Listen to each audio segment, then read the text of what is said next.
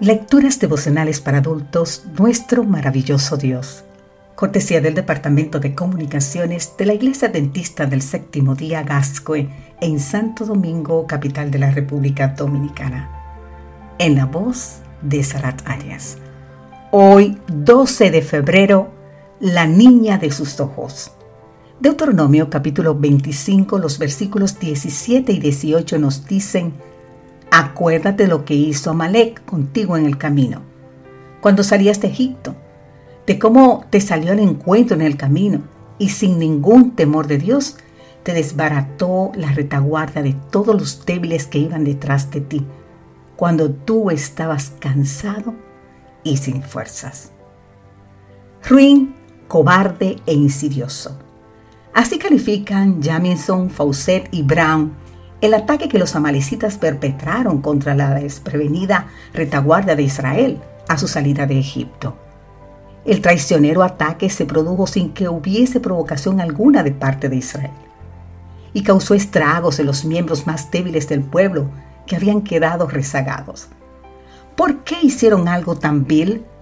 Según el libro Patriarcas y Profetas de la autora norteamericana Elena G. White, los amalecitas habían jurado por sus dioses que destruirían a los hebreos y se jactaban de que el Dios de Israel sería impotente para resistirlos.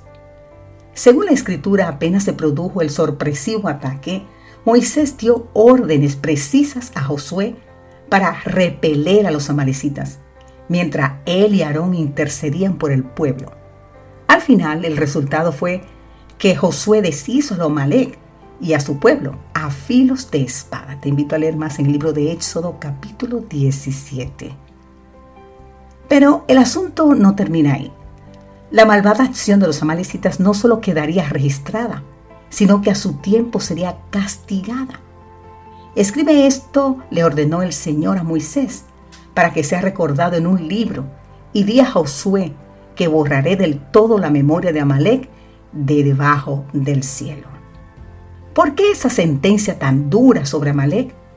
Porque el brutal ataque, además de desafiar directamente el poder de Dios, se perpetró sin ninguna compasión sobre la gente más indefensa del pueblo. Y eso Dios no lo podía ignorar. El cuidado de Dios, dice el libro Patriarcas y Profetas, se manifiesta en favor de los más débiles de sus hijos. Ningún acto de crueldad u opresión hacia ellos he pasado por alto en el cielo. La lección es contundente. Quien daña a los hijos de Dios, especialmente a los más débiles, toca a la niña de los ojos. A la niña de los ojos de Dios. Y aunque Él es Dios, misericordioso y piadoso, de ningún modo tendrá por inocente al malvado. Que Dios nos libre de causar daño intencionalmente a uno de sus hijos, pero que además otros se cuiden de hacernos daño porque también nosotros somos hijos del Altísimo. La mano de Dios se extiende como un escudo sobre todos los que lo aman y temen.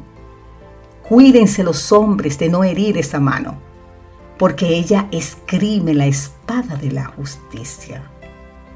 Señor, ayúdame, oh Dios, a ser siempre bondadoso hacia tus hijos y ayúdame también a recordar que quien me quiera hacer daño estará tocando a la niña de tus ojos. Que Dios hoy te bendiga en gran manera. Amén.